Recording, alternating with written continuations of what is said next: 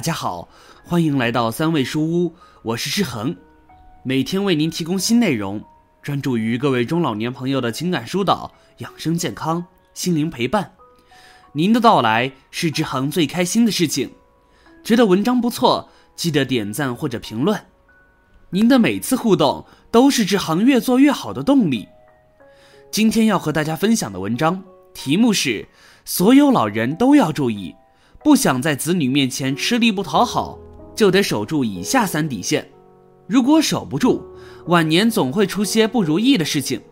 这些是数十万中老年朋友们的真实经验呢。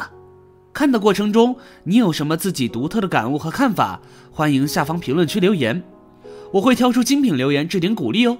同时，别忘了点击订阅按钮，志恒非常需要您的鼓励和支持。出力有底线。别让自己太累。有人说，帮忙带孙子的老人真的很难。说你是主人，你说啥都不算；说你是客人，你啥都要干；说你是保姆，你又没拿工钱。不知从什么时候开始，很多儿女学会了一句话：你不帮忙带孙子，就别指望我给你养老。一种新的不孝，悄然在社会上衍生。把带孙子的事和赡养父母的事情牵扯在了一起。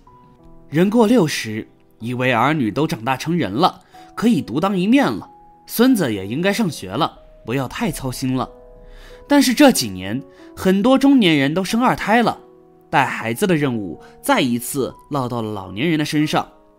如果你退休了，儿女可以理直气壮地说：“你都退休了，你还有啥事？帮忙带孙子不就是你的事情吗？”我妈和我大姑都在带孙子，不过我慢慢发现，他俩有区别。同样是奶奶，孙子同样是快两岁，我妈和我姑的待遇可不一样。我妈说带个娃轻松的很，晚上她还能抽出空去遛个弯、跳跳广场舞，周末还能和我爸一起去附近公园转转，或者来个远足爬山什么的。我姑就比较辛苦，每次来我家总说带娃累。不仅身体累，心更累，说自己付出那么多，换来的全是白眼，真是心寒。同样是带娃，为啥待遇如此不一样？难道真是子女孝与不孝的原因？我仔细了解了他的生活，发现差别还是在他们自己身上。说下我姑和我妈的区别吧。我姑属于任劳任怨派，白天带一天孙子，做做饭、洗洗衣服、拖拖地。家务全包，等我表弟表弟媳下班回来后，还要给他们做饭，晚上照顾我侄子洗漱睡觉，半夜还要起来几回给孩子盖被子，提醒孩子尿尿，因为侄子晚上跟我姑妈睡，我妈就不同，白天负责娃的一切，晚上我弟回来后，孩子就交给他们了，晚上孩子也跟他们睡，这样一来，我妈就能拥有难得的个人时间。有了这段放松时间，他不仅能好好喘口气，还能休息得不错。早上醒来接手孩子，也显得更加精神抖擞。不知大家有没有看出来，老人带娃不要一味硬撑，起码要守住自己不要太累的底线。这不是自私，而是智慧。带娃是个长期活，其中的辛苦琐碎足以把人拖垮。况且人又不是机器。只有自己想办法保存体力，才能将这个长期活好好的干下去。怎样保存体力呢？跟子女提前说好，自己可以帮忙带娃，但但不要全靠我。规定好各自的带娃时间，比如晚上和周末自己就下班，让子女参与即可。出钱有底线，别让自己太亏。有些老人看不得儿子工作辛苦。常常把退休金拿来给儿子补贴家用，但这样的做法其实不可取，因为人性是贪婪的。俗话说“生米恩，淡米仇”，老人给子女的金钱资助越多，时间长了，子女就习以为常。哪天老人不肯给，反而会埋怨你。况且退休后老人带娃，本来就已经出了不少力，实在没必要再出钱。给孙辈买点玩具、零食就可以了，补贴家用用不着，攒下来等自己生病有难处了，不必求人多好。管教孩子有底线，孩子爸妈是主体，自己不越界。很多老人虽然出力多，但也干涉的多，因此让子女不耐烦。都说隔辈亲，年轻父母给孩子立规矩，爷爷奶奶总拦着，家庭矛盾就多。但其实大可不必，因为孩子是父母的孩子，管教工作本就应该由父母来做，爷爷奶奶只是辅助养育而已。只有确定了主要管教人，才不至于起摩擦争执，让孩子无所适从。总之，以上这些底线汇总起来就一句话：孩子是父母的，不是爷爷奶奶的。因此，无论日常照顾还是管教立规矩，父母都是主体。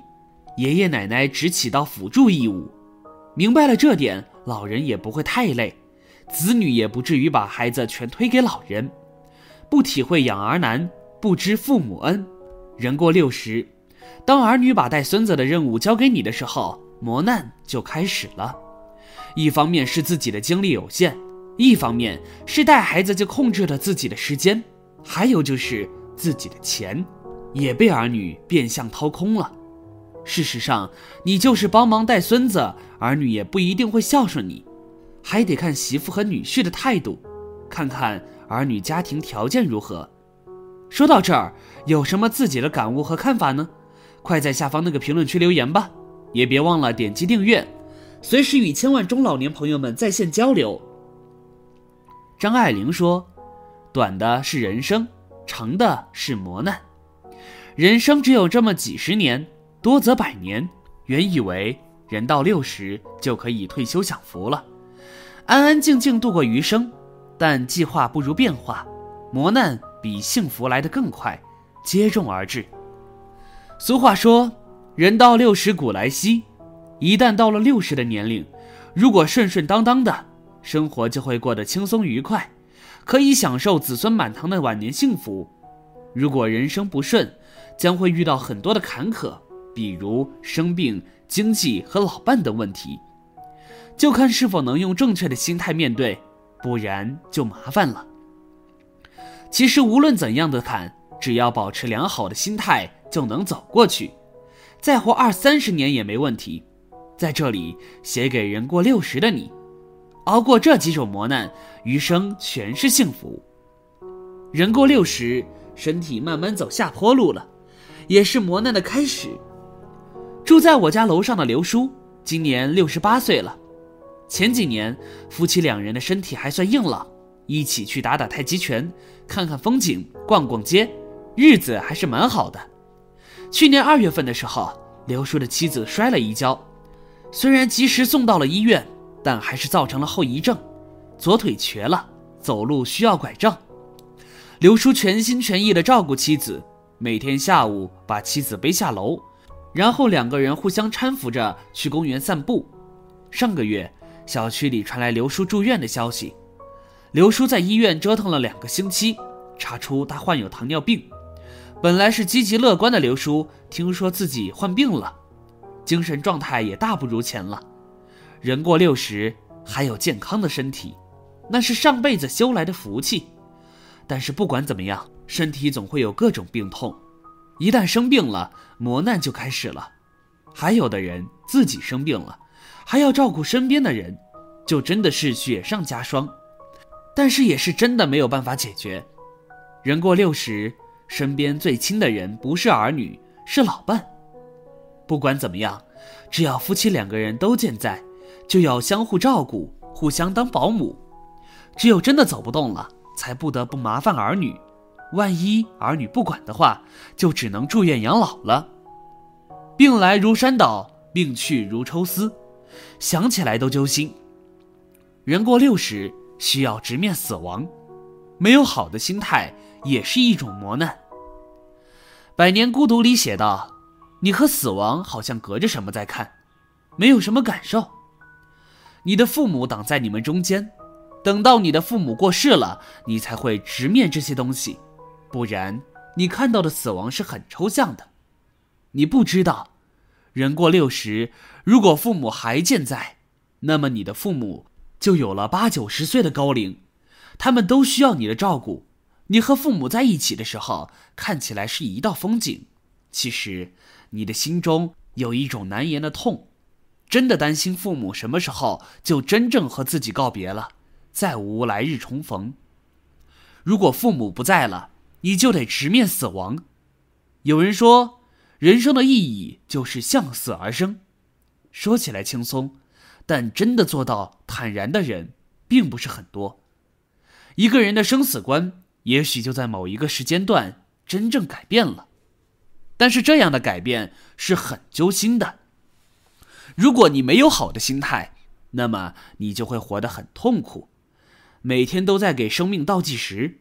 因此，六十岁以后积极调整心态很重要，凡事看透一些，顺其自然，心态好，福气自来。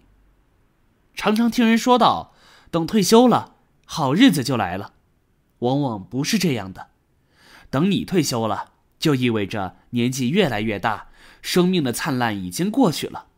都说做人要将心比心，要换位思考。每个人都有变老的时候，可是太多的年轻人以自我为中心，压榨父母最后的时间和精力。真心希望天下儿女们都可以反思自己，理解父母。孝顺父母，你终究会明白，人这一生从来就没有容易过。您说对吗？这篇文章说的很有道理，建议大家一定要发给身边所有的中老年朋友们看看，也不要忘了右下角点击订阅，和志恒相约，每天不见不散。我们一起成长，一起幸福。